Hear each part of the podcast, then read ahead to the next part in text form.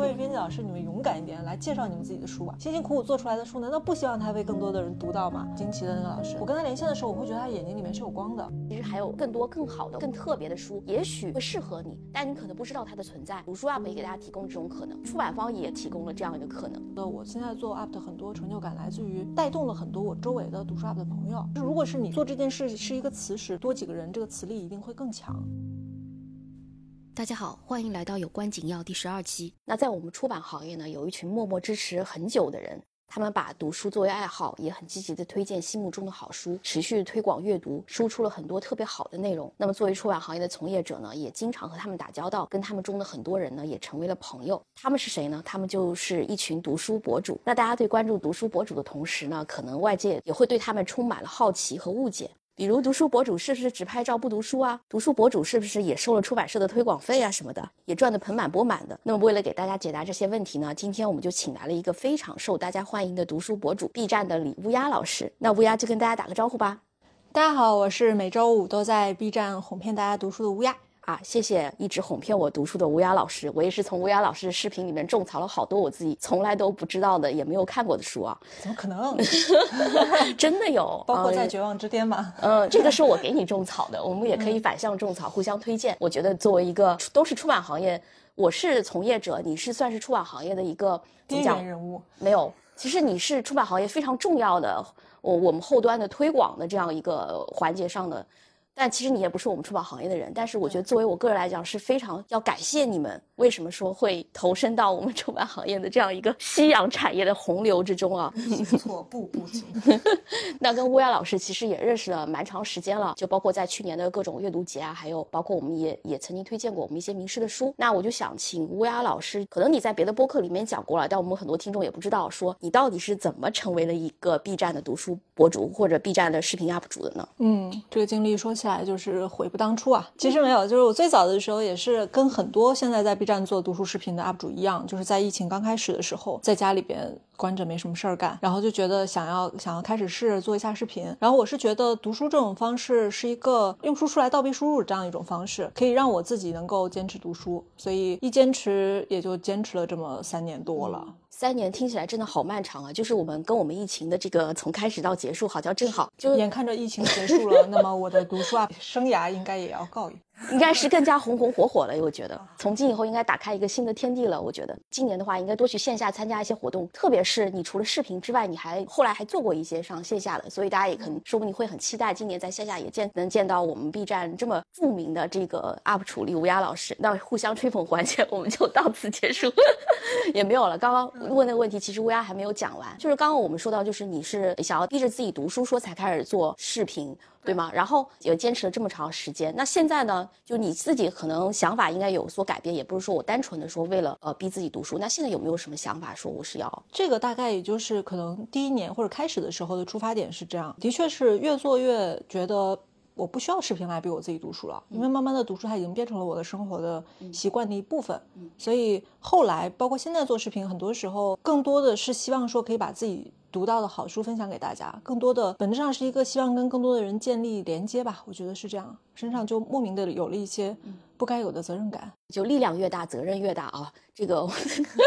老生常谈的东西，就因为我也是一直看着乌鸦的视频，就是走过了这三年，也可以说陪伴了我们这三年疫情的这样一个时光啊，一是从。比如说你有十万粉的时候，然后到有二十万，然后到现在有将近三十万这样一个过程，以后这个视频用一句话来讲，肯定是我们读书区的这样一个顶流啦。啊，远远没有，远远没有，对，真的吗？是，嗯嗯。什么时候我有机会跟山野千鹤子老师连线并被骂，那样才算顶流吧？这个话不能用吧？是啊，我觉得如果能跟上野老师对谈的话，我相信也会引起很多 B 站大家关注，因为现在 B 站女性的读书 UP 主的首位好像还没有，对吧？那就是乌鸦到现在肯定这方面也有很多感慨，但是其实一直以来都是用这个视频的这个方式啊。但我知道其实你也是一个资深的播客听众了，呃，看到你大概也有上千小时这样一个聆听的时长。一三一四年就开始听播客，嗯。对，不听播客就会死新人啊！从来没想过说自己用一些别的方式来去输出嘛，比如用音频啊，或者用像小何老师用文字啊等等这种。早知道就做播客了，不应该做视频。播客现在多火啊！没有视频还要跟那么多人一起卷，悔不又是一个悔不当初的故事。没有啊，因为我之前的工作，我之前是做综艺节目的嘛，包括我们自己的公司之前都是做综艺节目后期的，所以我可能对视频相对来说是一个天生的一个亲切感。而且自己喜欢剪片子，所以只有视频的话能满足我这个手痒的这一点东西，所以的话就会做视频。而且一开始的时候，因为我觉得年纪大了，还是应该跟上时代嘛，多接触一下新媒体。所以就之前，比如说，其实我们在呃视频输出的时候，你会不会写稿啊？然后就像这种会提前写稿。对啊，那你就是说，如果是写稿，其实里边是不是也会有一些演绎的成分呢？演绎的成分具体是什么？就比如说我写完了稿，但是我可能有临时发挥，或者我会对着镜头就是做一些呃表演。就表演就还好，因为我这么低调内敛、内敛内向的性格，也确实不太擅长表演。但是的确是录的时候会有一些临时的发挥式的稿子，虽然我也会写逐字稿，但是中间还是会有一些活口吧，类似于就是一直感觉到从你的视频到现在，我都感受到了一个非常明显的变化。就不管是因为之前像最开始的时候是那种一分钟的短的介绍视频，然后后来比如会加入一些不管是影视剪辑也好，一些后期上的一些特效，包括作家的一些资料啊、照片的一些展示等等这些，所以就会觉得变得非常的丰富。那你在这个之中，你的一个考量是什么？是想要说把这个视频做得更加的精心，还是说我考虑到一个受众做的一个调整呢？我觉得其实大多数的读书视频受众是不需要你做的这么多，这么这么像我视频里边的那些奇技淫巧的东西，其实不需要的。你看我的很多其他的读书 UP 的朋友，他们也就是对着对着。对着视频，对着相机直接这样讲下来，你看，但是我你看我现在说话不停的在磕巴，就知道我没有他们那么卓越的能力。哎呀，我觉得我也只能通过一些后期的方法 来弥补自己一些先天的不足。但你说是越做越长，或者越来越多资料这部分呢？其实我自己因为每个礼拜在做，其实我感觉不到这么明显的变化。但是可能你一直在做这件事情，你就总希望能够有一点变化，或者做得更好一点、更丰富一点。特别是可能跟我自己读书也相关，可能最早的时候读书，我只是为了视频来打个卡。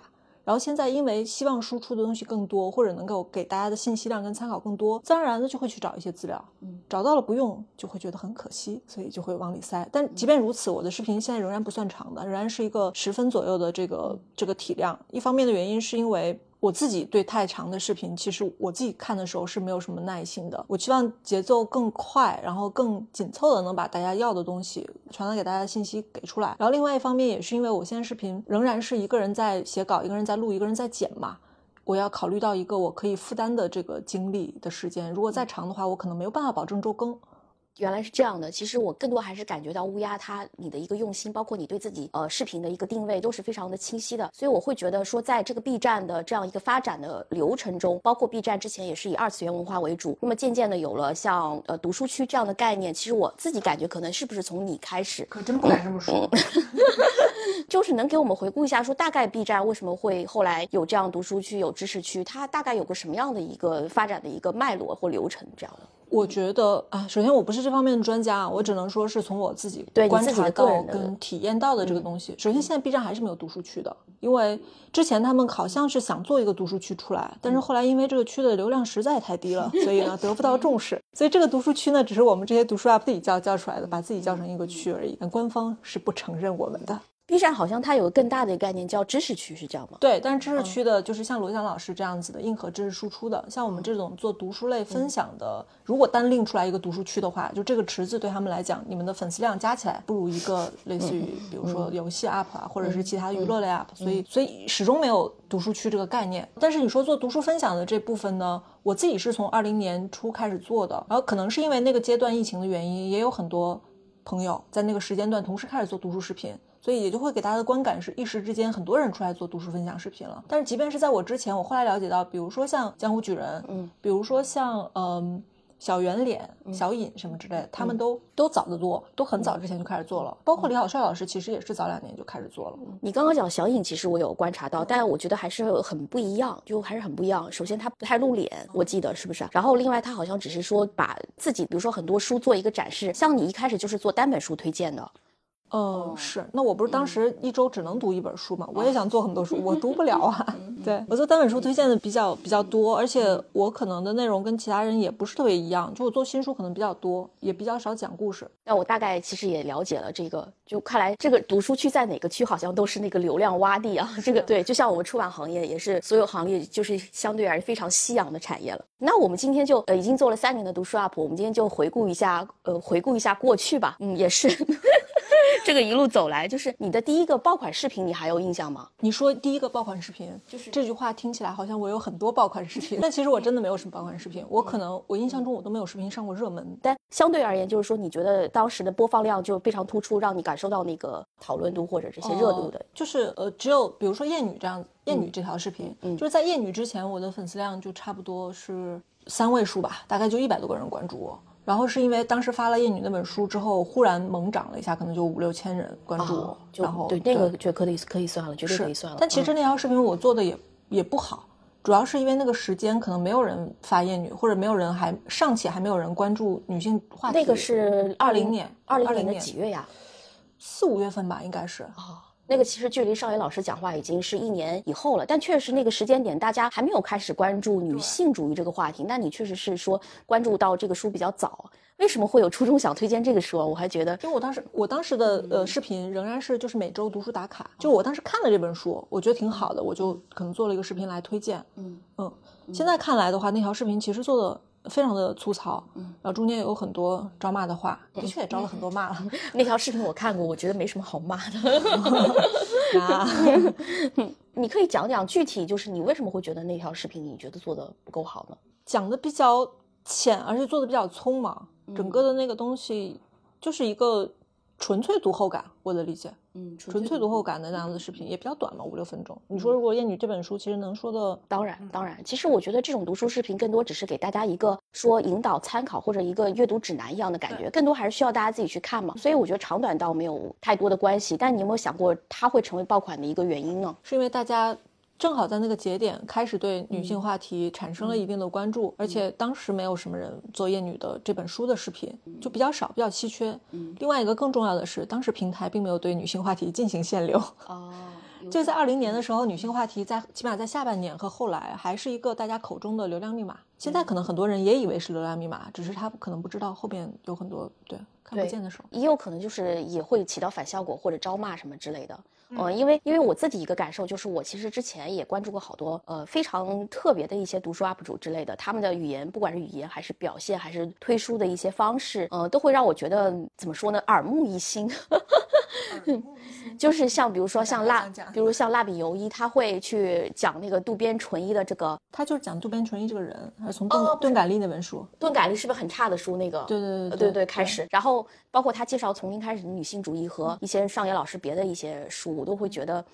居然还有这种方法，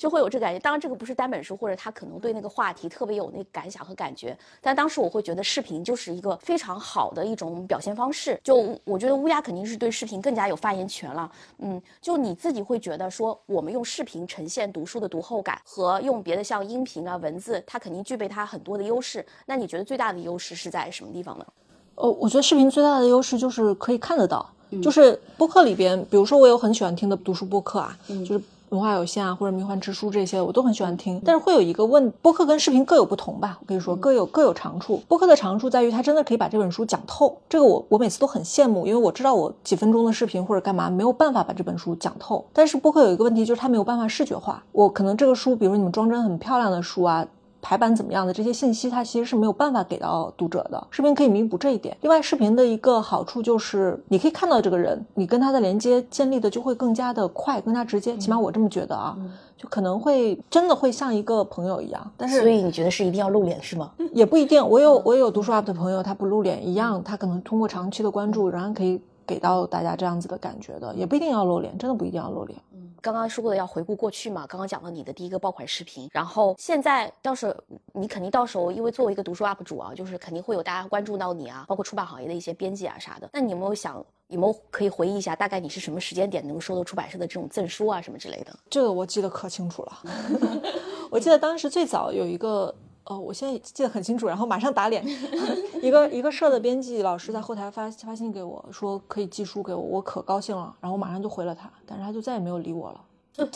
怎么是一个伤心的故事呢？是一个伤心的故事。后来第一个寄给我寄给我书的老师是默默，就是我在视频里面也经常会一个新经典的老师，嗯，陈默，知道知道他。对对对，然后他寄给我的是一本建筑类的书。哇，我很有印象。对对，建筑的梦想什么之类，一本我完全不会看的书，一本放在现在我完全不会看的书，就是很厚，然后又是硬皮，讲一些关于城市规划跟建筑这样子的话题的。但是因为是我第一本收到的书，我就非常开心的从第一个字看到了最后一个字。我们现在还是很好的朋友。我知道他在你的早期视频里面有出现过好几次。对啊，然后那个书你介绍的，我也其实我也很有印象，所以说我是你的粉丝，这点是没有撒谎的。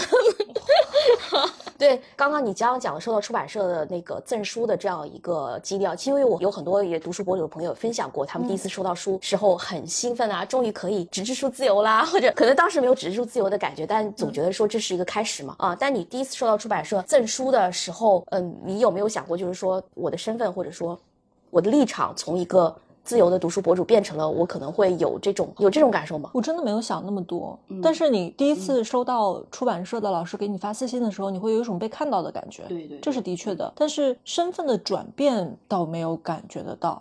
因为起码开始去给我寄书的出版社老师，他并没有对我有太多说你一定要看完之后马上拍视频的这样子的约束，没有那么强绑定或者非常义务性的服务性的关系。嗯，中间也没有，觉得中间也没有商业利益或者什么之类的关系吧？可能。嗯，那我觉得你的心态还是比较平和的，因为我也听说过一些读呃读书博主会收到很多出版社的赠书之后，他会就觉得特别有压力。其实我也想澄清这点，就是很多出版社赠书并不是说想让博主们去发，马上去发或者马上去看，其实也有每个人的喜好或每个人的一个安排，或者他心里面对你这个书的一个接受度。其实我们只是想说，出版社只是想跟我们的读书博主或者跟人发生一种关系，哪怕这本书其实你不喜欢，他也可以听听你不喜欢的理由是什么，然后也帮助我们说改进我们的工作，或者说我们可不可以知道就你们的喜好，大家在看一些什么样的书，我们希望产生和人产生这样一个连接和互动，所以就是说也不希望他们能够会有这样的推荐的压力了。以上以上言论只代表陈老师个人观点啊，我 是真的吗？我要我要说句实话，并不是所有的出版社或者所有跟读书 app 接触的营销老师们都是这样，给我们的感觉都是秉持这样的一个观点。所以我现在 B 站的上面写写的是不接受任何的图书推广，就是就是从开始第一第一次的兴奋到后面 倍感压力的那个时间，其实来得很快。啊，对，那个节奏会迅很快速火了吗？也没有迅速火了，就是可能你开始的时候，然后慢慢会被看到的话，而且有一段时间，有一段时间，就是各出版社的营销老师还是很看重我们 B 站的啊，不像现在都看重小红书了，我们原来还是很吃香的。没有，都，一直很看重你们，这这个是那我要天大的误会。话了。没有，但是确实，因为陈老师这边的立场是作为你们明世出版社的这边的立场，你会可能比较宏观的去看这个问题。但是很多营销编辑老师对于他来讲，寄书出去他是有具体的压力的，对对他是要对对吧？我知道有些社他是要返回，比如说我要填表格，要影响我的 KPI 的。嗯那这种时候，读书 app 对他来讲，它是他工作的一个组成部分，他就一定会催促，或者说去 push 你去看看这个书。但是有的时候呢，这种催促跟 push 的话术或者是尺度掌握不好的话，就一定会引起读书 app 这边的反感。对的，对的。嗯，而且这个还不在少数。对，嗯，不在少数。那我其实也是第一次想跟乌鸦好好说一下，探讨一下这个问题。其实也是一直很想问的。就我知道有很多编辑、营销编辑都会给你推荐一些书啊，什么之类的，也会给你寄书。那你自己个人会是比较倾向于或者喜欢什么样的一种推荐方式？或者我换个问题，或者你有没有哪些印象你比较深刻的给你推荐书的这样一个编辑或者推荐方式呢？嗯，以下言论仅代表我个人观点啊，啊 不不能替其他的读书 app 或者其他的同行去去去说。我觉得，在我个人来讲，我跟任何人接触，不管这个人是呃营销编辑老师也好，还是其他的，比如说我工作上面的合作伙伴之类的也好，我更喜欢去跟那些把对方当人的。人去接触，就把对方当人，这个听起来好像是一个很有点冒犯性的这样子的一个要求，但是的确，很多时候，当我们觉得对方是合作方，或者是我对他有一些要求或者一些期望的话，很容易把对方工具化。很多时候，确实我们会接触到一些营销编辑老师跟我们对话的时候的话术是感觉我就是一个平台，我就是一个渠道，我是一个工具人，这种其实你很难舒服的。所以我比较喜欢，包括我现在可能关系还比较好或者比较聊得来的编辑老师，是一开始的时候我会感觉他把我当做一个人来看待，比较在乎我的阅读口味。或者比较在乎这本书它能不能打动我。另外一方面就是他对他自己的工作很有热情，让我感觉他并不是在完成他的 KPI，在说说你帮我发一下，我给你记一下这样子，而是他真的是对这本书非常的了解，他也很喜欢这本书，然后他觉得把我当做一个朋友一样，把他一本很喜欢的书分享给我。那这种就会很舒服，而且你很难拒绝，甚至你拿到之后，其实就很容易拿过来读，因为你被你的朋友影响到了呀。嗯，真的真的给我们的营销编辑非常，大家我觉得各位如果在听的各位编辑也好，各位营销编辑老师也好，我们来听听，一定要听听乌鸦的真实心声。其实我也是个人也会比较喜欢这样的呃推荐方式，包括我对我们的营销编辑也好传达的那个理念或者说我们的方法，也通常都是说我们要寄书给老师的时候，我们尽量尽量要去展示我们这本书，讲我们这本书的故事，不要用一些营销的硬广或者那些，因为其实很多读书博主他们的读书都有他们自己的口味和类型，首先就一定要判断说，哎，我这个博主这位老师是不是可能会喜欢这个书。这个我觉得是第一件要做的事情，第二件就是一个推荐方式了。就像你刚刚讲的，就像我们我就是我自己是很难想象会把读书博主 当成工具人的这，或者把你当成一个平台的这种，就觉得有点匪夷所思。就是人和人之间还是应该有互相尊重和那个边界感在的啊。就是说，包括我们不管是出于我们的考量去判断，说去大概呃评估一下老师的口味，还是说用我们自己喜欢推荐方式，充满热情的去推荐他，我觉得都是一个营销编辑。我觉得应该算是比较基础的工作啊，所以我你刚刚跟我讲说会有那样的营销编辑，我个人还是蛮惊讶。对，我觉得是量的问题。就如果你一天要对接一个博主，跟你一天要对接一百个博主的时候，你的关注量去去给他的那个时间，或者说什么肯定是不一样的。我非常能够理解这么一点，所以我分享的也是只是说在我的角度去看待这些事情的时候的我的一个感受。因为如果说我始终觉得，如果你你你花那么少的精力或者干嘛之类的话，去同时去经营一百个人。人也好，或者是多少人也好，如果他的成功率是很低的，那你不如花更多的精力去好好把那十个人维系好。是的，是的，我是这，而且很多时候可能会有一个误区啊，就是这个，我觉得可能要跟各位如果在听这个播客的营销老师分享一下，就是像我这种比较拧巴型的博主，就是性格比较怪的型的博主，我比较受不了的，有的营销老师是会这样子的，他会直接把你书寄给你，然后催你做视频，然后把角度给你找好。嗯，对。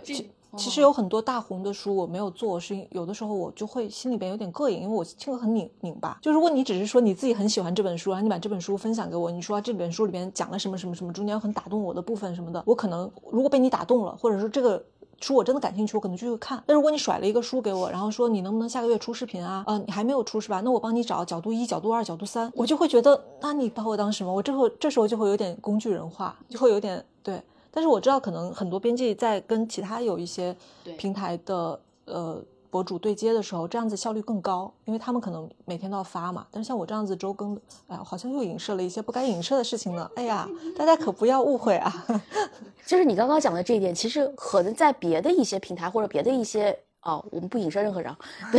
确实存在。就比方讲，因为其实大家很多看惯了很多一些呃，不管是营销的软文也好，它其实都是很套路化。我自己的一个感受啊，它会呈现一种很，不管是文案也好，还是推荐语也好，还是标题也好，它会呈现一个非常套路化的这样一个倾向。有时候我就想，如果大家都推荐千篇一律的东西，都不是自己的一个阅读感受，而是别人提供给你的，那我就觉得这个。呃，做这件事儿的人真的能够吸引到他的受众吗？我会去怀疑这一点。我非常理解这么做的原因，就像原来出了一个新闻，发各媒体发新闻通稿一样，一样的东西。但是媒体是没有性格的，UP 是有性格的，特别是像 B 站的 UP，它其实最重要的就是他自己的，我是一个什么样的人。嗯。这点是最重要的。那他又怎么可能去用你的角度去讲自己的故事呢？是的，是的，没错，你讲的没错。每个 UP 都有他们自己的喜好，他们自己推荐的这样一个方式。所以我觉得各位营销老师，不管是有 KPI 的压力也好，还是什么 有什么也好，大家应该还是应该在互相尊重的这样一个基础上，用自己的真心去推荐自己喜欢的书。我觉得这里才是一个比较好的方式啊。那我们可以聊聊下面一个问题，就是你刚刚也讲说你自己会有自己的一个阅读的这样一个偏好或者喜好，那你有没有在这过程中就会遇到一些你自己觉得？我从来都不可能去读。就刚刚你虽然讲过一本，那后有没有别的不会去读，但是读后之后非常喜欢的那种类型呢？因为有编辑给你推荐，或者我觉得一定程度上，我现在的阅读口味都是被各位编辑老师。喂出来的，真的吗？不好这么说啊，因为可能首先我新书读的比较多，嗯嗯，可能确实我每年的阅读量中间有大量的都是新书，嗯，然后另外一方面就是在我可能要跟大家交代一下，就是我在做读书 UP 之前，我每年的阅读量是非常少的啊，因为工作特别忙的时候，可能一年读四五本书，嗯，最多也就读十本书顶头了。但是我做读书 UP 的第一年，我就读了，第一年好像没有一百本，八十多本书。就这个量的增长很多，所以在原来我读书的话，也就是读那些我可能在豆瓣榜上刷到了，或者是我喜欢一个作家，我就往死里读读他的所有的书，类似于这样子的读书方法。但是是可能做了读书 UP 之后，呃，通过各种渠道去接触的新书慢慢变多，形成了我现在逐渐的阅读口味。就我可能也是在这三年，你看第一年读八十多本，第二年读一百多本，第三年读一百多本，这个时间里边慢慢形成了自己的阅读口味。在开始的时候，我也是一直在摸索。所以你刚才问那个问题，有哪些书是我开始不会读的？我想了一下，我好多书可能我原来都不会读，我就是比较没礼貌的举个例子，像在绝望之巅这样子的书，一开始可能这个哲学家我不认识，然后它是一个哲学金句型的小册子，就对我来讲，我原来比如说我只看小说或者只看故事类的书的时候，我肯定不觉得这是我的。会阅读的书，但是就是因为有一位我很尊敬的编辑老师，满怀热情的 推荐了这本书给我，然后我一翻开，我觉得它真的有很打动我的东西。对，这就是我跟一本书的邂逅。谢谢。那我甚至是不是可以这样理解，就是是不是中国出版社的编辑其实把你的阅读口味给培养起来了？可以这样讲。所以，呃，再说回，其实说回前一个话题，就是人跟人之间的关系。大家可能在某个角度去看读书 UP，觉得他们是渠道，是宣传的平台。但是，其实在我的角度去看，为什么我会跟有些编辑老师关系比较好，或者处成朋友很熟？因为他们对我来讲，就是我获取信息的一个渠道跟学习的对象。所以这些年，我真的是跟各位编辑老师学到了非常非常多。就像马洋这样的词。就是你在二零二零年初去问我马羊是什么，我可能会觉得是一只马跟一只羊，对，就没有概念。所以现在很多东西，虽然这些知识对我来讲也未必有什么用，但是就是学到了很多东西。OK，好，给大家普及一下马羊是什么。马羊就是图书的册数除以图书的定价，但其实马羊都是虚的啦，因为其实大家看到很多网上会打折卖那个书，但那个书实际产生的呃那个钱，那我们就叫实羊，就给大家慢慢普及一下。我觉得很多也许有的听众会感兴趣呢。OK，那我们还是回到我们。的正题啊，就刚刚乌鸦讲到这个，就是我们刚刚讲的，就是你和很多这样好的这样类型的这些书相遇啊，然后你从之前只读四五本书、十本书这样的量，一下达到了一年读八十本书。但除了我，当然这个肯定也是跟你做这个视频的有这样一个每周都要更新的这个关系在啊。但你觉得读书这件事本质上改变了你的什么吗？比如说从一年原来只有这么多到这样八十本，我觉得肯定会有改变。你觉得这样最大的改变是什么？我觉得很遗憾的一点就是没有看到说你真的是当你看完这些书之后。其实你有的时候会觉得跟周围的人很远。我的改变就是，我觉得很多改变是这样子的，嗯，比如说我近半年胖了十几斤，我不上秤的时候我感觉不到，真的吗？你懂我意思吗？因为是因为读书，因为它是一个室内会保持一个坐姿，这样经常不动，所以就会胖吗？不是，单纯的跑题了吧？单纯的就是能吃吧？哎，不想不想承认这件事情。对，我的意思是，就是很多时候读书带来的改变未必是非常显或者非常可以看得到的改变。我现在觉得。多了一点也不一定用得着的知识，或者说读小说多了一些同理心，多了一些文学方面的认识。但是更重要的是，可能是多了很多朋友。就是你刚刚讲多了很多朋友，是很多人的一个改变。因为包括其他的一些读书 UP 主也是说，跟因为跟出版社老师，或者说跟某些书的一些相遇，或者跟那些在下面发评论的这些读者也好、听众也好，说看视频的人也好，这样的一些相遇带来的这样一个新全新的一个感受。所以这个我觉得也是也算是一种改变。那我也想回到刚刚这个问题，接着去问：有是乌鸦做这么长时间的这个视频 UP 主，有没有什么令你印象深刻的评论，或者是那个听观众这样的印象深刻的评论？其实你你问的话，我脑海里面始终想到的都是一些，比如说会跟我说，因为看了我的视频重新开始看书，或者因为看了我的视频一年现在看，哎，你这样说起来的话，我前两天一条条私信，因为是正好抽奖抽中了一个朋友，然后他发了条私信给我，那条私信我觉得还挺感动我的。其实他说的话我可能在评论区也看过，但是他的这条私信里边有一个字非常的不一样，他说因为你们的影响，我去年也读了一百多本书。他是一个在援藏的志愿者的一个朋友。对。这句话的重点，其实我我已经收到过很多私信，说因为你的影响，然后我一年多读了多少本书，或者我已经一年可以读到一百多本书了。但是他的这句话的重点，我觉得是在于因为你们的影响，因为我始终觉得我现在做 UP 的很多成就感来自于我可能带动了很多我周围的读书 UP 的朋友，然后我们可能形成了一个小团体，虽然是小团体这个词感觉很容易被误解啊，但是就会让我觉得很多时候我不是一个人在做这件事情。然后我始终相信，如果是多一些人来做这件事情，它可以达到的影响力也好，或者是对。别人的那种，嗯，对性更好的话，可能会更多一些。就是如果是你是做这件事是一个磁石的话，多几个人，这个磁力一定会更强，而且这个磁力一定会多于一加一大于一的这样子的效果。所以我很感动的是，他说因为你们的影响，让我觉得我并不是一个人在做这件事情，也让我觉得哪天我就算不做了，其实。也还是有很多跟我一样一直在做这件事情的阅读推广也好，或者是更方便影响大家阅读的这样子的同行跟朋友也好，可以继续把这个怎么讲呢？这盆火吧生下去。嗯嗯。谢谢，也是非常谢谢乌鸦。我们觉得我们出版界是感恩有你，就像不 杯水车薪。没有没有，我就就这件事情，就是你你所说的这一类，说因为读书呃增加了，说每年能读到一百多本了。其实这也是我自己个人最喜欢看到的那种评论，就是因为你们我读到了更多的好书，跟好多书相遇。我觉得这也是每个编辑所看到的，而不仅仅是读我们自己的书啊。当然读我们自己书出的书，我也很高兴。当然你只要读了书，做读书这件事情本身，我就觉得是一件特别好的事情。因为这也是我自己作为一个读者的感觉。就像我原来说我我做读书 UP 之前，我了解的新书或者干嘛之类的渠道，也就只有那几个。我其实真的不知。知道该读什么书，也不知道自己读什么书好。包括我们现在线下做很多活动，去接触一些普通的市民啊，他们对很多大量的书，真的好书适合自己的书是没有认知的。一块走过去，他只会选那个他认识的书。嗯，我。我记得就前两天我们在深圳做一个线下活动的时候，然后他们两个有一对情侣吧过来选书，然后我们是送书的活动嘛，所以那一摊上的书都很多很多，我觉得有很多可能是他女朋友会喜欢的书，比如他女朋友拿了《老纪潮》起来，然后他男朋友就在说你这什么乱七八糟的书，就是他对这个东西本身是没有任何的认知的，然后他们最后拿走了一本她男朋友觉得认可的书，这本书叫做《格林童话》，因为他不认识其他书，他没有认知，对。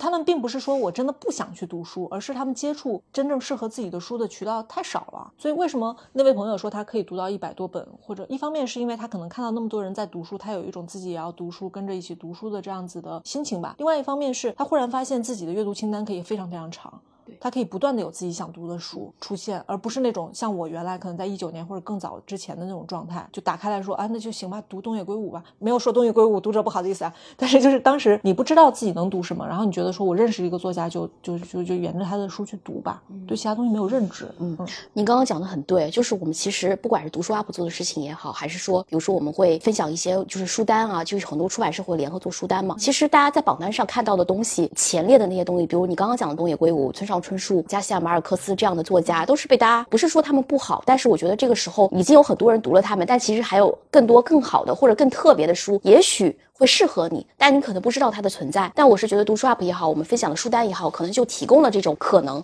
包括大家去逛书店的时候，呃，一个书店的个性也展示在它的选书上。比如说先锋的书店会把诗歌啊这样的一些我们平时可能不太会注意到的一些文学类的书籍放在它最前面的展台上，让那些读者去去跟这些知名的书去相遇。书店给大家提供这种可能，读书 UP 也给大家提供这种可能。就我们现在做的这些事情，包括我们明世出的书，一直被大家讲都特别小众啊什么的。我觉得出版方也给大家提供了这样一个可能。所以说，我会觉得。无论是我们，我们大家所有做的事情，都是在向我们怎么说呢？让你与心目中的好书去相遇的这样一个过程。我是觉得可能有一个，嗯。我一直都觉得，我们读书 app 在做的事情，起码我坚持在做新书分享类，在做的事情就是，我希望可以当一个桥梁。就是如果是你今天想读书了，你可以通过我去找到一些你可以读，或者是真的也许你会喜欢的书，嗯，而不是我，我觉得我今天想读书了，然后我打开当当，然后买热门的《百年孤独》《活着》那几本，永远大家都买那几本书，买回来之后发现未必是你能读的。你你说作为一个之前从来不读小说的人，然后他一瞬间开始打开《百年孤独》，他马上就会觉得读书这件事情不是我该干的。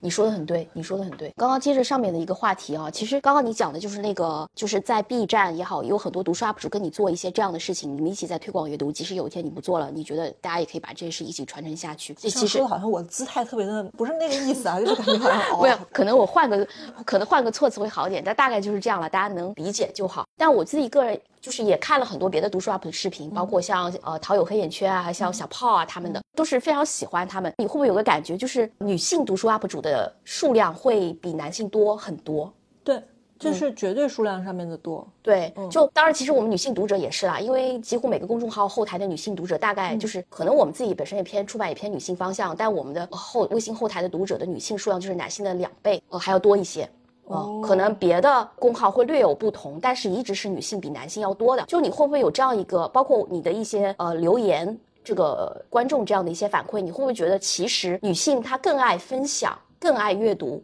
你会有这样的感觉吗？我觉得更爱阅读这个很难说啊，从绝对数量上，女性是不是更爱阅读？嗯，但是就是我认识的几个 UP，我们后台的粉丝关注者的比例来说，的确是女性要高得多，大概就是百分之六十、百分之四十这样子。嗯，会。而且男性的偏好会比较偏社科类，确实多一点。然后呃，留言的也确实是女性感觉会比较多一些，大家可能会真的会比较乐于去分享。这个有一定的就是性别性的因素在这边，起码数据上面的分布是这样。嗯，但是很有意思的一点是，就是从图书 UP 本身的这个粉丝量来说，受关注比较高的都是男性。哦，嗯，就是百万粉丝以上的 UP 都是男性。这个会不会跟 B 站的生态也有点关系啊？这个跟 B 站的生态有关系，也不好说，也可能是我们确实水平不够。嗯嗯，你谦虚了。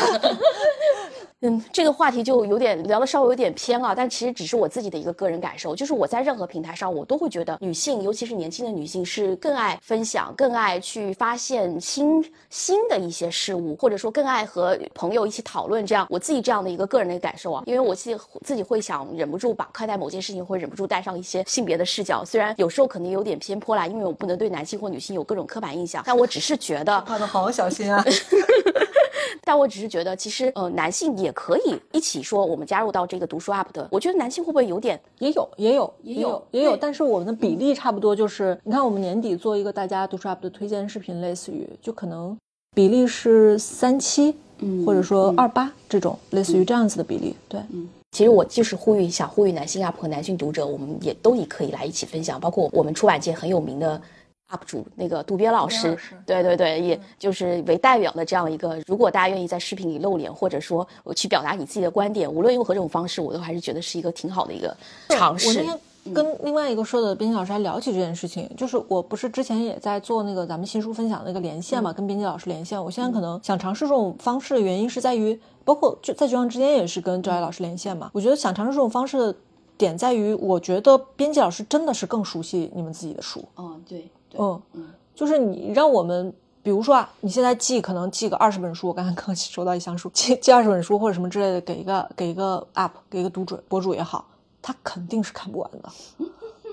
因为他可以收到太多的书了，而我们的阅读速度跟阅读量也只有那么多，那。既然如此，你不如自己去推荐自己的书，你又比较了解。你真的是 UP 去开一个箱的话，他也就是念一念豆瓣的，或者是念一下封底的。那哎，我得罪了。但是你记得你那个什么十个小时连读三十本那个视频吗？你还记得吗？虽然很久，真的看过我视频。哎呀，但是我真的特别喜欢那个视频，我就想乌鸦什么时候能再做一次，再挑战一次。虽然对你来讲是一个太累了那天，真的。但是我但是我真的会觉得非常的有趣，所有的人都会重视。比如说你是打开一本书只读二十分钟，对不对？对对对。其实我们会特别在意，就是说读者一开始读到这本书对他的一个初印象和感觉，其实会决定这本书会不会被读完。嗯，所以但是会有一个问题，就是我为什么说可能编辑老师更懂自己的书呢？就是我一直觉得我那种方式有一个问题，就是有的书可能就是后面精彩。那赵磊老师喜欢介绍书，介绍最后一章最精彩。对，有的书可能后面精彩，而且有的书你可能要全部读完。就很多作者在写的时候，他的故事进入是有一一个很漫长的过程的。是的，是。对啊，你尤其是一些小说什么的，对对，你非常会因此错过一些好书。而且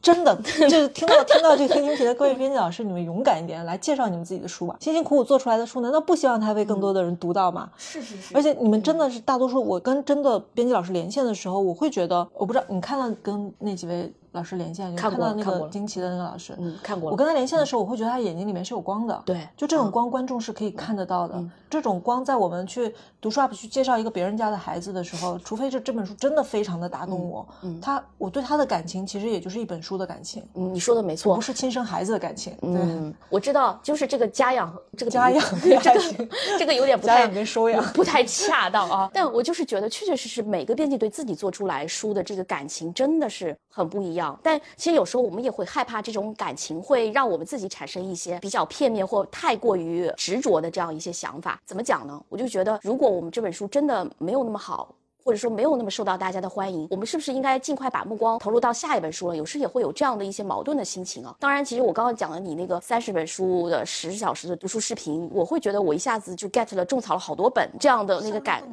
对，就这感觉，就是这些书我都会想要去看，想要去要。然后这个对于出版编辑来讲，可能说我们二十分钟来试读一本书的，以及得到你第一时间阅读感受，我觉得也会对他们是有非常好的这样一个参考的的东西。所以，当然对于你的体力是一个很大的挑战。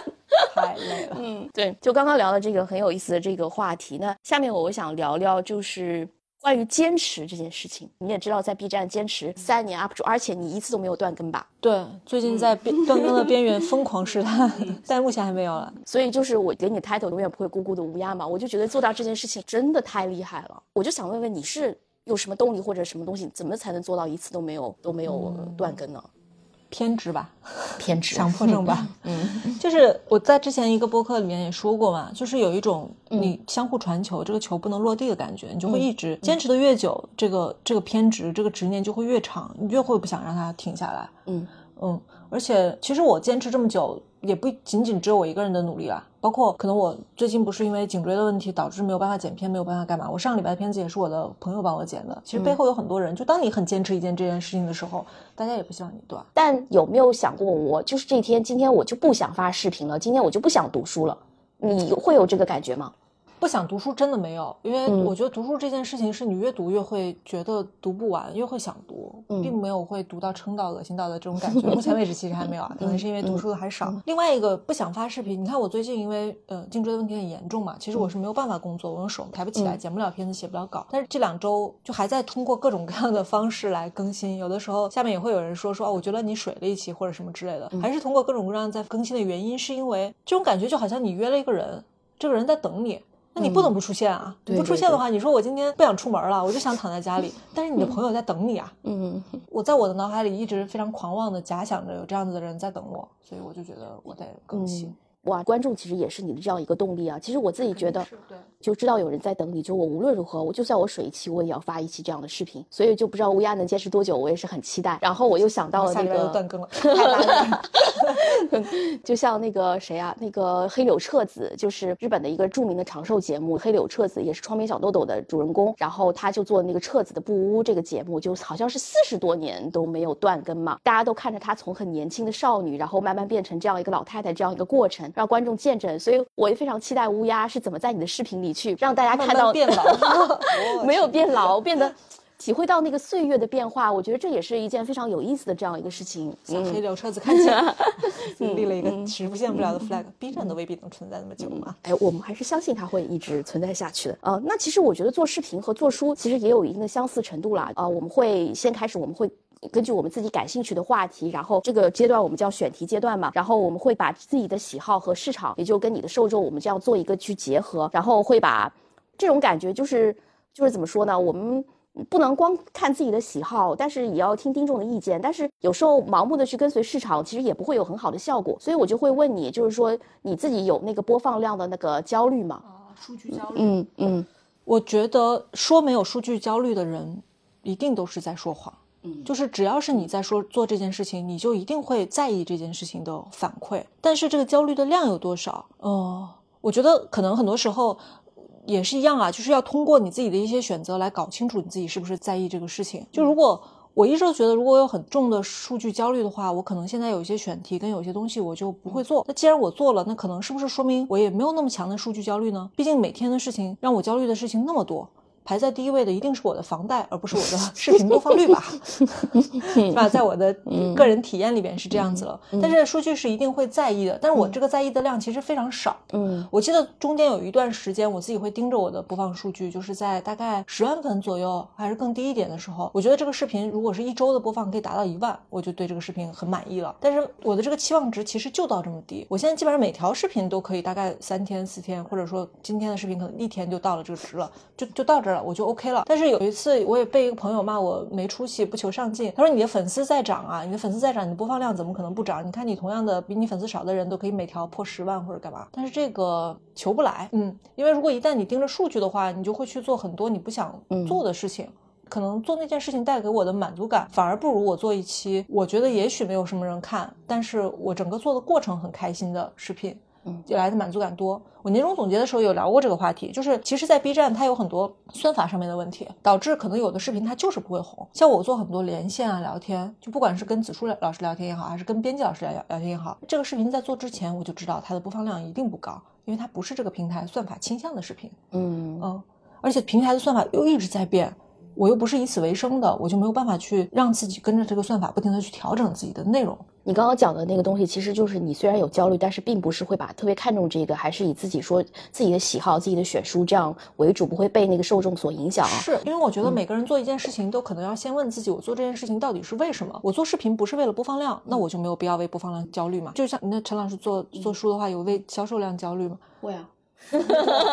但是如果说你真的是百分之一百的盯着销售量的话，你们现在出的很多小众书，你不会去做吗？对，你说的对，这一点跟你其实也有一定的相似程度。就是我会知道这个书是个小众书，但我当我想到就是说我一定要去做它的时候，我就不会那么在意的这个它的那个一数据了。但其实也会偷偷去看一眼啦。但是就觉得如果好，那是皆大欢喜；如果不好，嗯，那就认命的那种感觉。所以我是觉得这个程度上，我觉得还是挺挺有相似性的啊。嗯，那另外也想问问乌鸦，就是其实我也看到你在不管是推荐方式啊，还有一些形式上都做了很多变化，比如说共读啊、打卡啊、编辑连线啊这样的一些一些东西啊，因为我都还是觉得特别好。比如说三个人在同一时间内一起读一本书的这样一个感受，然后跟大家一起分享。那你就是说这个是因为呃是想播放量的考虑，还是说我形式上想创新呢？还是可能是因为我。自己是做综艺节目出身的，所以我就一直会想说，在形式上边去做什么变化，能让这条视频看起来更有趣一些。就是读书视频还能有什么样的做法？而且我是一个非常的贪新鲜的人。这三十本之所以没有做第二次的原因，是因为一方面是因为累啊，另外一方面是这个事情我已经做过了，我就觉得它画上了一个句号。我就想说用其他的方式，所以后面可能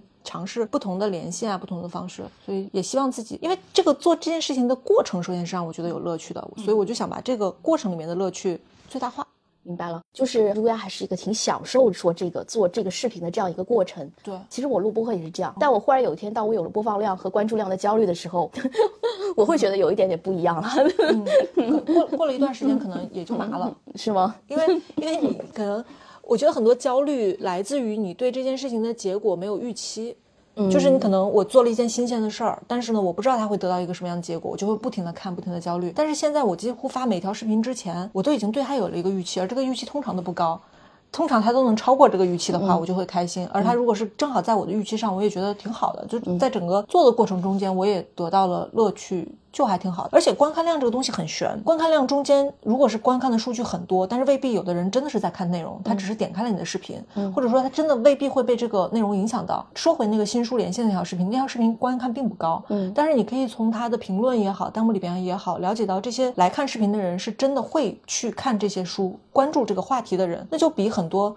进来的路人，但是其实他没有任何阅读习惯，他看了这条视频，他也不会去想说关注这些新书的人是不是有价值、有意义的多呢？对，你说的很对，我自己其实也是这样一个感受。我做播客其实也是一样啦。他可能如果只是路人点进来，但他不会听完，那个完播率比较低的话，我就会觉得其实我还是没有达到我自己想要的那些东西。所以其实跟呃，我觉得也交流是做这个播客最初衷就是想要更多的人去交流嘛。其实我自己非常享受这个过程，我就觉得这件事情对我来讲就是非常有意义的。而且还有一件事情，包括做书其实也是一样啊，就是我们如果把那个预期放的低一些的话，其实然后就是注重于那个过程的话，其实我就会觉得这种焦虑就会小很多。所以也是也是。下面就是我们会讲一些非常尖锐的问题啊，就你是怎么面对恶评的呢？哦，这个问题不尖锐吧？不尖锐，OK 啊，就是用拉黑来面对恶评吗？真的会拉黑吗？有一些可能没有了，其实很多其实也不是恶评，他就是只是讲你做的很不好，然后会就是对你有一些批评啊，或者或者讲的实在是你觉得完全没有道理的那种。这种如果是正好好聊天，他正常的表达观点类的或者干嘛，我都会看到，我都会听到。比如说有的人会说稿子写的不好，我就会觉得哎呀，我确实写的不好。就有的时候也会看到，但是如果是比如说人身攻击、谩骂型的话，那种就可能真的是会拉黑。我原来不会的，我原来觉得任何人都是可以讲道理的，但是你只要在互联网上待了。足够久，你就会发现不可能。嗯，你说的对。嗯，尤其你又受到那么多的关注哦，现在也快接近三十万粉丝了，总会有一些不同的声音啊，或者他就是想要表达一些不同的观点。有的时候只是想发泄他的情绪，都不是表达观点。就发泄情绪型的话，就真的是拉 黑。而且有的时候在别人的视频下面看到这样的账号，还会预防性拉黑。我也学到了。那好，下面我们就是聊一个我觉得所应该所有人都非常关心的问题，就是关于读书 UP 主的收入问题啊。这个就是也是大家很好奇啦，就是就是因为你首页也写着，就是你从来就不接受那个呃。图书推广对，所以我就想问问，真做读书 UP 主真的是为爱发电吗？从发读书视频，包括做读书博主这件事情。得到的直接收入真的是零吗？应该说不是零，因为我现在跟 B 站有签约嘛，所以的话，其实 B 站会给我一一一部分固定的收入，这样子，类似于像创作者基金啊什么创作者收入那种感觉。对，类似于我还还不太一样，因为 B 站那边的创作者激励可能比较比较少，因为我跟 B 站签的是一个独家的那种关系，就等于我他我是他们的 UP 主，他会给我一部分的收入，所以这部分的收入也可以把它看作说是做读书视频而来的收入吧。但是你说从出版社这边来的话，起码我自己的这个账号是。是几乎没有的。嗯，可能光森那边有的时候会接一些商单或者干嘛，但是我这边的话，从出版社说你今天给我推这个书，我给你多少费用，确实是没有的。原因呢，是因为并不是没有老师跟我提过啊，说有费用这件事情，但是那费用呢就不值得。说一句很伤人的话，对，因为在在 B 站我这个体量的，我也我也会接一些商单，虽然我接的商单量不是特别大，因为这个区它受的关注也会比较少，商单量不多，但是我现在接到商单的价格肯定不是一个出版社去推广一本书可以承受的，可以给出，或者说我都不说可以给出吧，应该给出的价格，因为我大概跟出版社的老师接触的比较多，我也知道你们一本书真正的利润能有多少，如果花这个书来去做推广的话，它不值当。嗯，因为你美妆不一样啊，美妆它的毛利多高？它百分之八十左右的毛利，类似于这样，它有大量的费用都是可以给推广的，但它本来就是来做品牌跟宣传的费用。但是现在书其实你们是没有这个费用来做推广的，不是吗？一本书是没有预这个推广的费用，因为你毛利就那么低，百分之十，也许我猜啊，就非常非常少的一些那个宣传的预算吧，非常少。对啊，几乎是没有的。而现在你们，比如说在一些地方去做直播啊，或者做干嘛之类的话，你们还要给坑位费，或者是给更低的价格去压这个利润，这不是一个良性的情况吧？也确实，这个不符合我们作为一个 UP 主或者干嘛，作为一个自媒体平台，我们的上游现在是没有这部分的费用的，所以不太可能拿到。所以大家一定要破除迷信和谣言，千万不要以为读书 UP 主都是恰饭的。其实他们中很多人真的是因为真正热爱和喜欢这件事情，所以才一直做到现在。当然，刚刚乌鸦也讲过，说也会接一些别的商单。这个一般是以什么样的形式比在你视频里展示？是不是有一个露出或者怎么样？对，就正常的植入的方式嘛。比如说之前接阅读器的话，就跟大家介绍一下这个阅读器是怎么样的，类似于这样子的方式了。嗯。对 B 站的 B 站的关注的朋友都很好的，他很乐见 UP 主接商单的话，他会觉得挺好。我也非常乐见 UP 主接商单，因为我觉得，我觉得我是支持博主恰饭的啦。为什么会这样讲呢？因为我会觉得，就是他们给出版行业，包括给读者推荐了这么多、这么多的好书，输出了这么多好的内容，他们为什么不可以恰饭呢？另外一个另外一个不可以恰饭的原因是在于，嗯，如果说一旦一个博主，我我刚才说不恰饭或者是不接推广，只是我个人的问题啊。我知道有一些 UP 主，其实包括其他平台的一些同行的朋友，他是会收营销推广的费用的，嗯，虽然那个费用不高。但是他们会收，说白了，这个费用高或者不高，这也是一个因人而异的东西。对对对对，有的人可能觉得一万块钱是高，有的人可能觉得一千块钱是高，都有是有可能的。所以我刚才说的也只是代表我个人啊。OK，但是我我我一直会觉觉得这存在一个问题，就是我们是在分享自己的阅读感受或者对于这本书的喜好，一旦是收了钱的话，这个中立性就会被影响。你说的没错。对你说的没错，我肯定就不可能说坏话了，不是吗？嗯，是的，是的，就我就是就是，其实我也会觉得很好奇啊，就是很包括很多人一些读书 UP 主收费的，呃，收费做推广的啊，包括然后有一些他们有人就是会讲说怎么教你做读书读书博主啊，然后一给你开课啊，就是这种的。其实这个东西，嗯。听你刚才的描述来看，因为出版社推广预算也是很少的，嗯，很少的。我可以跟大家讲一下，其实很多出版社它就算有推广预算，我觉得也不会超过马洋的百分之一，有吗？可能有的根本就没有。因为之前看过一个做书的，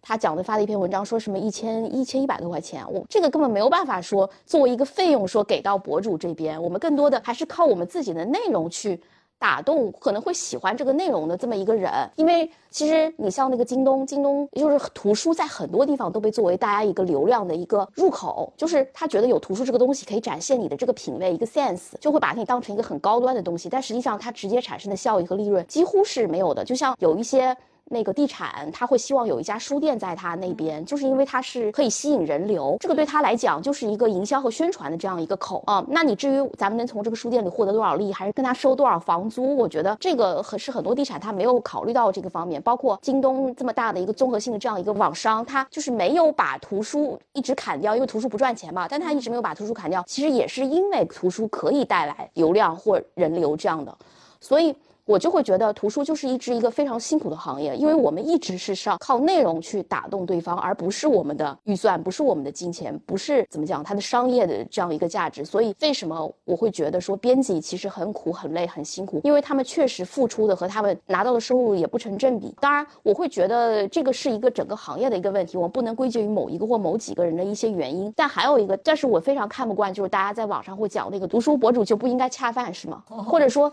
或者说营销编辑不应该站出来呃推广书这样吗？大家会有这样的误解或者污名化，其实我觉得根本原因在于读书被大家捧得太高了。是的，是的，其实它本来也是生活不要太理想化，或者说太捧高读书这件事情，就觉得读书的人就一定要怎么怎么样。嗯，就读书的人一定要怎么怎么样。归根结底在于这些，包括对图书营销的污名化也好，对读书博主的质疑也好，它很多是可能是来自一种图书的商品化与它的这样一个文化属性之间的一种互斥或者相悖，所以才会造成大家这样的一些反应。呃，包括。很多人对那种读书博主恶意满满的一些一些批判，说他们什么没有读只拍照，还有说什么京剧体标题党，什么恰饭什么之类的这种，其实我是觉得真的完全没有必要说这样子。即使他们会恰饭或怎么样，我们是鼓励说只要是你自己认可的内容，我觉得一定程度上的恰饭，我觉得也是可以接受的。当然，如果有出版社可以说有这个预算的话，我也是希望说能尽量的能给到一些。当然，你刚刚讲的那个中立的不能够中立的推荐书的问题，确实是存在的。真的是我个人的选择啊，就是。我觉得，嗯，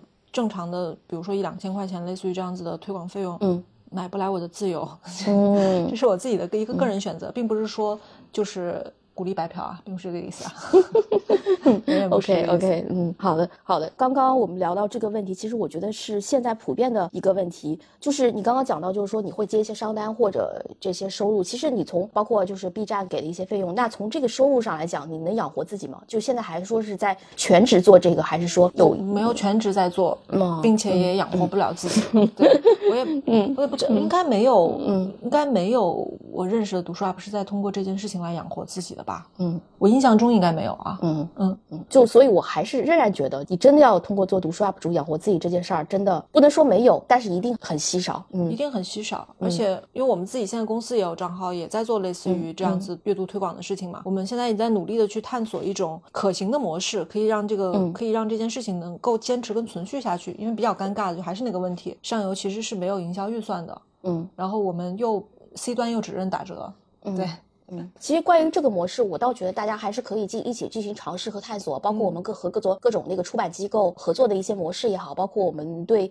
图书推广的一些形式也好，我觉得我们可以共同做一个探索，我们怎么把这件事情说做得更好？因为我们其实非常希望在这个行业里边的每一个端口的人，大家都能够得到他们应应有的这样一个收入水平。包括你刚刚讲说，读书博主有没有可能有一天能够养活自己，让这个行业变成一个比较健康的这样一个状态？希望是这样，但是它真的是一个结构性的问题，而且很。很多时候，就虽然我们不能把这个读书或者书这件事情理想化，但是我仍然是觉得书本身是有它自己的价值的。嗯，它不应该以大家判断买不买这本书是以这本书的价格来判断它的价值。我在某个平台打到。什么样的折扣就买这种是，嗯，对，确实，嗯，就是这个东西是一个整个行业的一个事儿，就是在大家心里面，书的价值还是很低。就是它，比如说二十块钱、二三十块钱一本书，可能不如一杯奶茶或者一块甜品、一个蛋糕这样的价值来来的更多。因为书你买了之后，它并没有形成你那个消费快感，就你帮他读完之后，这个消费行为才算真正的完成，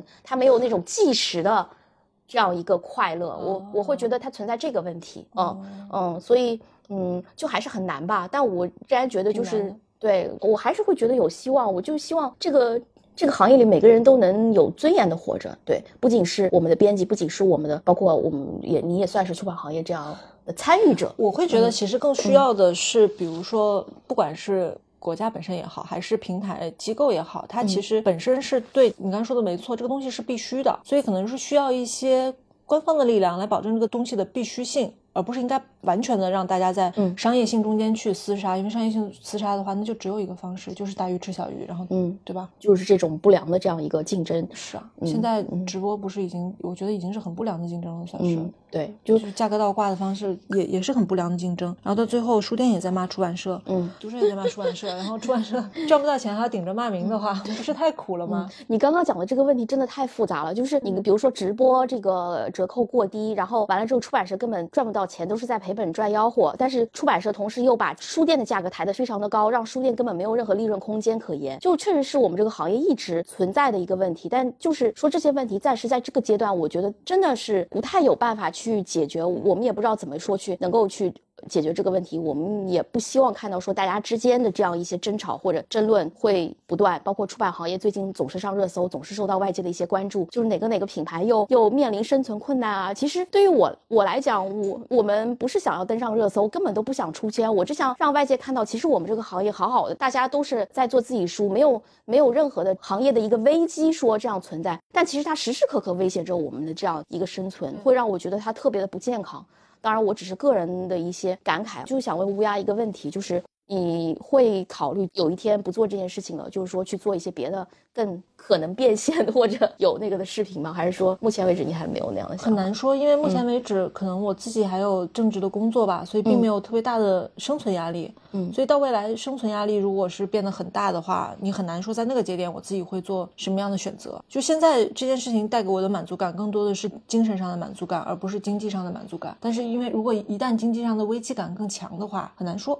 嗯嗯，就是我觉得你的有余裕的地方还是在于，其实我现在不是一个没有处在一个生存危机的这样一个状态。对我很难想象，如果一个二十多岁刚出头的年轻人，然后他放弃本职正职工作，然后全职的来去做这件事情的话，我觉得还挺难坚持的。你说的就让我想很多，如果比如说他自身条件不是特别好，或家里条件不支持他做编辑的人，他很可有可能会是会放弃编辑这个。各行各业都有这样的问题吗？对对对，就还是会觉得非常可惜吧。但我也是非常期待说，我们今后说大家都能有自己自己更多选择的可能，而不是说我要被因为自己的生存问题而去被逼着做很多可能。不想去做的工作或者不愿意那个的事情，呃，当然，我觉得做读书编辑从某种程度来讲，真的是一种还蛮奢侈的事情。说可以很自由的说自己，我觉得能给自己精神上有满足感的事情，都是很奢侈的事情。你说的对，你说的对。下面聊聊，就是做读书博主之后，你觉得你遇到最好的事情，令你觉得最开心、印象最深刻的事情有？其实刚才也有说过，其实就是交到了很多朋友。因为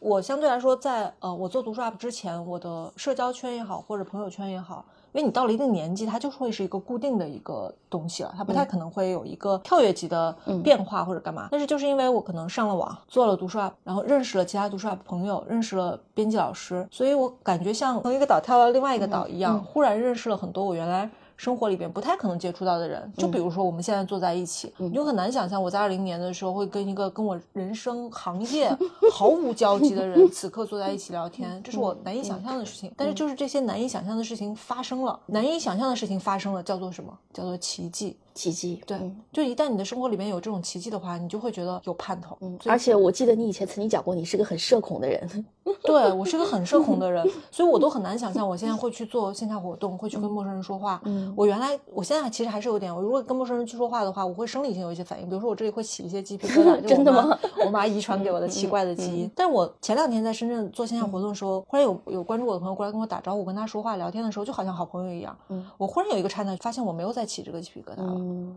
因为你对陌生人的定位会有变化，对对对，他他对你来讲并不是我现在线下接触到的很多人，哪怕我们是第一次见面，他对我来讲并不是完全陌生的人了。比如我今天去去参加中心那个活动，见到了一个我一直没有。见过的一个中心的，一直从我很早之前就跟我联系的一个编辑老师，然后他就过来跟我打招呼。我第一次看到实体化的人，跟我想象的长得完全不一样。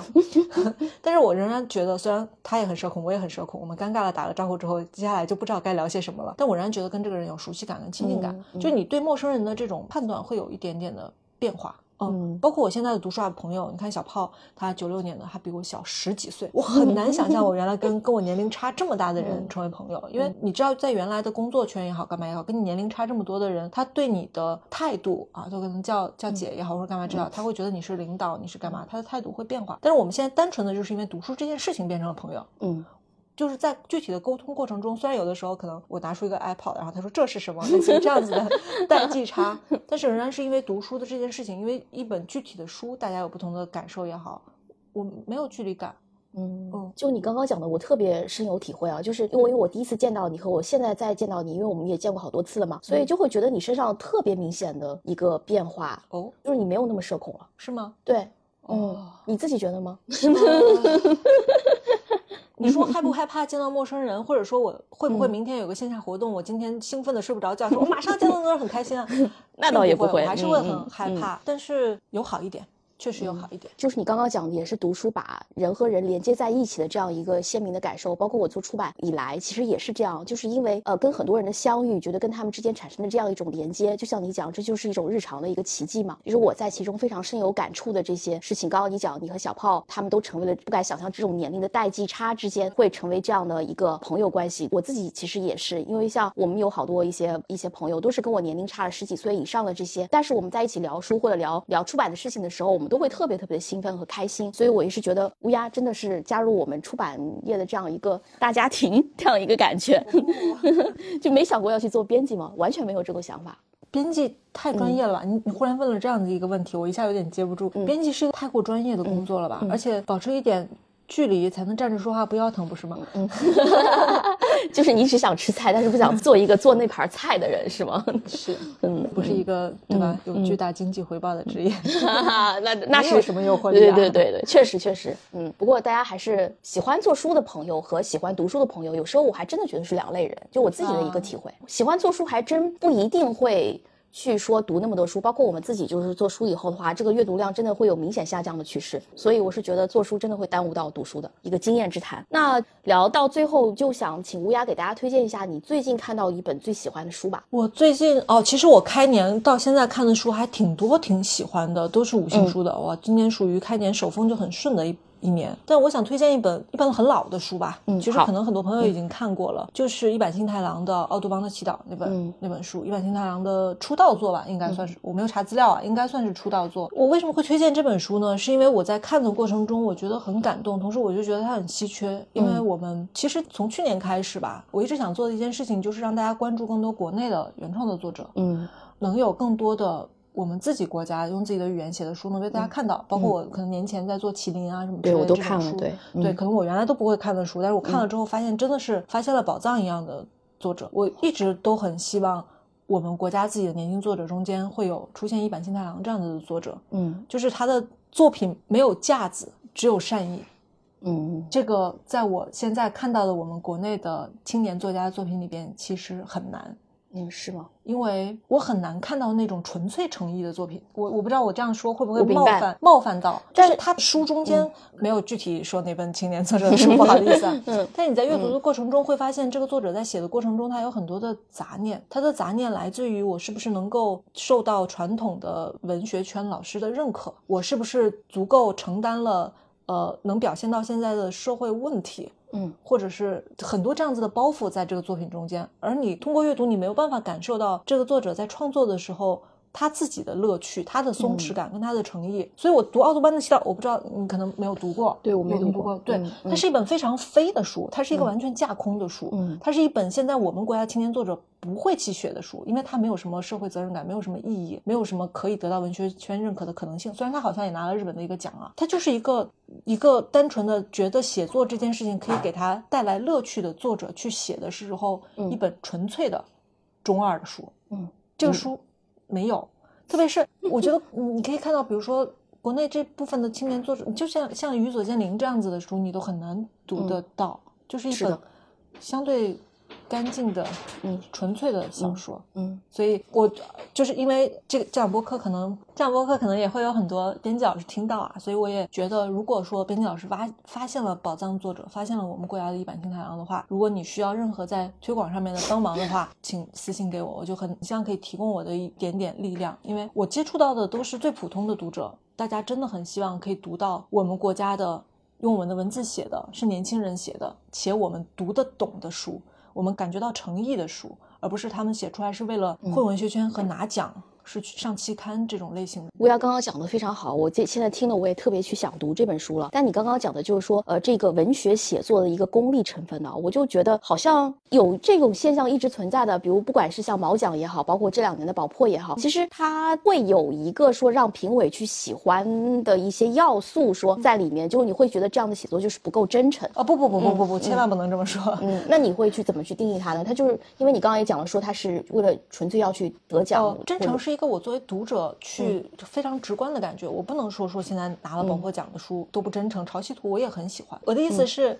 足够放松的去写的书。嗯，因为我觉得像一版《奥多邦祈祷》，我觉得是一个可以在写作中间得到乐趣，他很放松的去写出来的书。它中间的让人感动的点都是很幼稚的点。嗯，对。但是我们现在很多，我起码我读到的很多青年作者的书，大家不敢幼稚。就是我觉得我们国家的文学评判的标准还是非常的传统啊，没有一个包括我们对新的题材的一些形式的一些变化，包括就是我们对一些新鲜语言和表现方式的一些接受度，包括我们对啊它文学主题的这样一个接受，我觉得它的评判标准其实现在仍然是非常传统的。所以这个标准，我觉得导致很多年轻的作家他可能不那么敢放开来去写，他就是比如说我们有可能为自己去写作或者为他人去写作都可能会有，但是我觉得他们就像你刚刚说的，我们是不是为自己写作的成分会少了一些，还是说其实我根本都不知道世界上其实还有可以那样写有那样的作品呢？我我觉得我觉得不会，我相信所有的作者在写的时候的初衷都是为自己而写作，而不是为他人写作。但是或多或少的你在写的过程中，他就会带着杂念。嗯，这个杂念来自于我很多时候现在接触到的一些。会去做评论或者做个什么的专业的老师啊，就我觉得大家的有的时候思维有一点点的二极管，就是这个东西，不然就是我承认它是一个文学作品，不然它就是一个网文。嗯，但是中间有很多灰度存在的。是的，你讲的难道没有说给给普通的读者去阅读的小说吗？可能扯得有点远啊，我就多说两句。我们现在做读书 UP 很尴尬的一点就是有很多的观众会要求说，我现在要开始读书了。我要入门了，我要看什么书？我们通常会推荐一些推理小说啊，或者是一些通俗小说给大家，因为比较容易读进去。真的不能一开始让大家读《百年孤独》，不是吗？嗯，就是会吓怕他。我觉得这个入门的过程是很重要的，但是尴尬的点就在于这个入门过程，我们现在可以推荐的只有东野圭吾，对，只有一些嗯日韩的作家或者是外国的作家，我们没有自己的国家的书可以推荐，因为活着太沉重了。你说的对，而且活着这句话可能大家不要理解偏啊，它太老旧了，不是现代的。青年写的书和关注更让他们更有贴近感的书，那这批读者会去做什么？他就会去读网文。你讲的没错，其实，在日本有一个概念叫中间文学嘛，它其实是介于在介于那个类型文学和纯文学之间的这样一个中间地带。其实我们像我们经常读的，不管是像吉本巴纳纳呀、青山七惠啊，还有这些，我们都可以归纳为这样是一种中间文学，就是因为他们有这样的文学会大量的存在，它既没有那个纯文学的阅读门槛，然后它也没有不像类型小说那样专门是为了一种情节上的。当然，我这样归纳类型小说有点。有点简单化啊，但是大概是这样讲下，也没有类型小说那样的一个情节的一个刺激，或者它一个比较跌宕起伏的这样一个感觉。所以这样的中间文学，其实我会觉得在我们这个写作体系里面是非常缺失的，或者大家对它的定位会非常的尴尬，我会这样感觉。其实散文倒还好，因为有李娟老师、有李戈老师可以读，但是小说类的话，其实真的还蛮少，就是可以去去让我们去做这个过渡的人也好，或者是创作者也好。这个我觉得两两方面啊，就是出版社的老师，我觉得也有一定的责任啊。大家是不是 关注点有点太？你说的很对，就是我就是觉得，确实是就像你讲的，是这小说这块是很缺少的，而且小说又特别的难推荐。我觉得小说推荐是很难的。其实我非常理解为什么很多出版社老师不喜欢去做原创文学，因为现在很多原来可能有些出版社老师也会借原创文学。给我，确实也是读不下去啊啊！但是但是一定一定有的，一定有的。对我相信也有。其实，呃，我大胆说一句，就是这些同时代的作家才会让同时代的读者得到规模性的增增长，嗯不是上个时代的作家，一定不是。你讲的非常对，其实但是这件事情，我觉得应该要去靠所有人的努力吧。但你的这个观察，我觉得其实非常的尖锐。其实我像你也一样，也感受到了这一点。包括我们原创小说推广的这样一个难度，在那边其实就是我觉得就是没有那个介于中间地带的那个东西，以及大家的评判标准可能出了问题。对，没错，肯定是要通过所有人的努力。所以我也只能代表我个人来说一句，就如果编辑老师你手上有真的是适合推广给大家好读的原创文学，而不是他写出来他就是为了拿奖，或者是为了满足自己文艺青年的个人趣味。的的那种 原创文学的话，就请寄给我吧，我来做好我这份的工作，来让更多的人可以看到这本书，这是这是我唯一能做的事儿了。嗯，好，我们也谢谢乌鸦，我们就怀着这样的期待，大家编辑老师也请听听我的心声，包括乌鸦的心声，我们看看可不可以在原创文学方面，我们发掘出更多更好的作品啊啊！那今天也非常感谢乌鸦，就是能够跟我们分享他做读书 UP 主的这些种种的事情，我听后也是了解了，不仅了解读书 UP 主，也了解了好多跟读书相关的，包括我们共同关心的一些话题。所以在节目的最后，我相信每个人都有你们自己的感想和体会啊，无论是有什么样的感想感受，都希望能够在留言区域能与我们积极的互动啊。还有一件很重要的事情，现在还没有。有关注每周都要哄骗你读书乌鸦的乌鸦老师的人，现在赶紧去 B 站点关注，并且一键三连哦。然后叫做李乌鸦爱学习，李乌鸦爱学习，千万不要关注错了。OK，那我们这期的节目就到这里了，非常感谢大家的陪伴，我们下期见。下期见，拜拜，拜拜，拜拜。感谢收听由明视 Lucida 出品的播客《有关紧要》。您可以在小宇宙 APP、喜马拉雅 FM、网易云、爱发电和 Broadcast 收听我们的节目。欢迎在评论区以及我们的微博“有关紧要 Something Matters” 与我们积极互动。如果喜欢本期节目，欢迎点亮本集 Show Notes 页面的小心心哦。我们下期节目再见。